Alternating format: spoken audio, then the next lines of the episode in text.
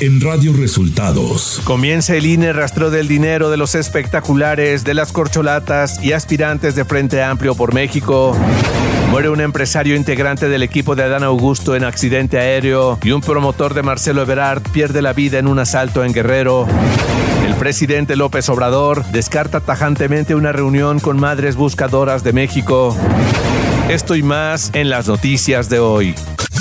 Este es un resumen de noticias de Radio Resultados.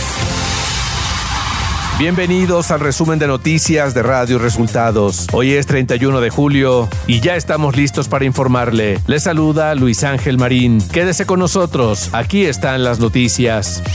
La mañanera. En la conferencia de prensa de este lunes, el presidente Andrés Manuel López Obrador descartó tajantemente una reunión con madres buscadoras de México. No, no, no. Es que este hay ese propósito manipulador. Lo importante es que ayudemos en la búsqueda de los desaparecidos. El presidente reiteró que antes de que termine su sexenio, enviará una iniciativa de reforma constitucional al Poder Judicial, en la que incluirá que el fiscal general de la República sea elegido también a través del voto popular. Antes de que yo termine, voy a enviar la iniciativa de reforma constitucional para que se elijan a jueces, a magistrados y ministros, que los elige el pueblo y no la mafia del poder económico y del poder político. El presidente López Obrador dio a conocer que México se sumaría al plan de paz que presente Arabia Saudita en las próximas semanas, siempre y cuando participen y sea aceptado por los gobiernos de Rusia y Ucrania. Bueno, si hay eh, aceptación tanto de Ucrania como de Rusia de buscar opciones para alcanzar la paz en ese conflicto, nosotros participamos. Radio Resultados. Política. En entrevista con medios de comunicación al salir de su hotel en Monterrey, el presidente Andrés Manuel López Obrador afirmó que Luis Donaldo Colosio, presidente municipal de Monterrey, y el gobernador de Nuevo León, Samuel García, sí podrían hacerle competencia a las corcholatas de Morena en la elección de 2024. La Unidad Técnica de Fiscalización del INE estableció contacto con las empresas que rentan espectaculares para esclarecer quiénes contrataron los espacios donde aparecen aspirantes a cargos de elección popular. Al mismo tiempo inició una clasificación de aquellos que deberán ser retirados por contener elementos electorales o equivalentes o que no especifiquen que son parte de un proceso interno. En el estado de Coahuila, Claudia Sheinbaum Pardo resaltó la importancia de dar continuidad a la cuarta transformación en unidad como el único camino para garantizar los derechos del pueblo de México. Agregó que la unidad también se tiene que reflejar al interior del movimiento, pues una vez que se defina la coordinación de la defensa de la transformación, todos deberán caminar unidos para ser invencibles. La senadora del PAN, Xochitl Galvez Ruiz, y aspirante a la candidatura del Frente Amplio por México, acudió este lunes a la Fiscalía General de la República a solicitar acceso a las carpetas de investigación de la denuncia en su contra por enriquecimiento ilícito. Marcelo Ebrard, aspirante a la Coordinación Nacional de los Comités de Defensa de la Cuarta Transformación, demandó a la Fiscalía de Guerrero que lleve ante la justicia a los responsables del asesinato del empresario José Manuel Fuentes Brito, quien impulsaba su proyecto en esa entidad. Ambos fueron asesinados por hombres armados en un asalto en la autopista del Sol.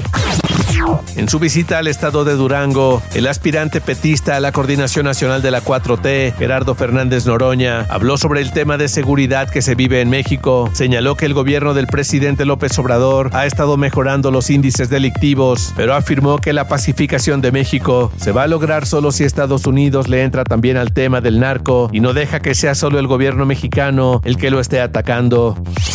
Nacional.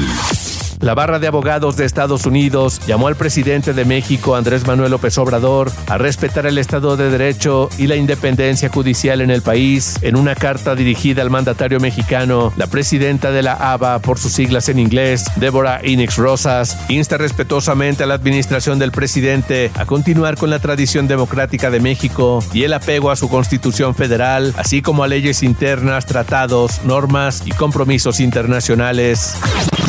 El narcotraficante Rafael Caro Quintero podría salir del penal del Altiplano en el Moloya de Juárez, Estado de México, para ser atendido en un hospital de tercer nivel debido a un problema de salud que enfrenta desde que llegó a prisión, informó el director del mismo penal. Ciudad de México.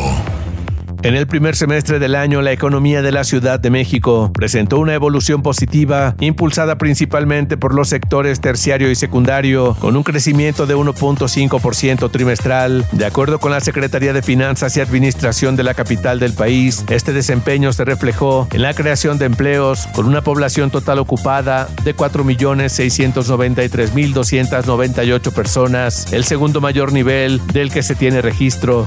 Información de los estados.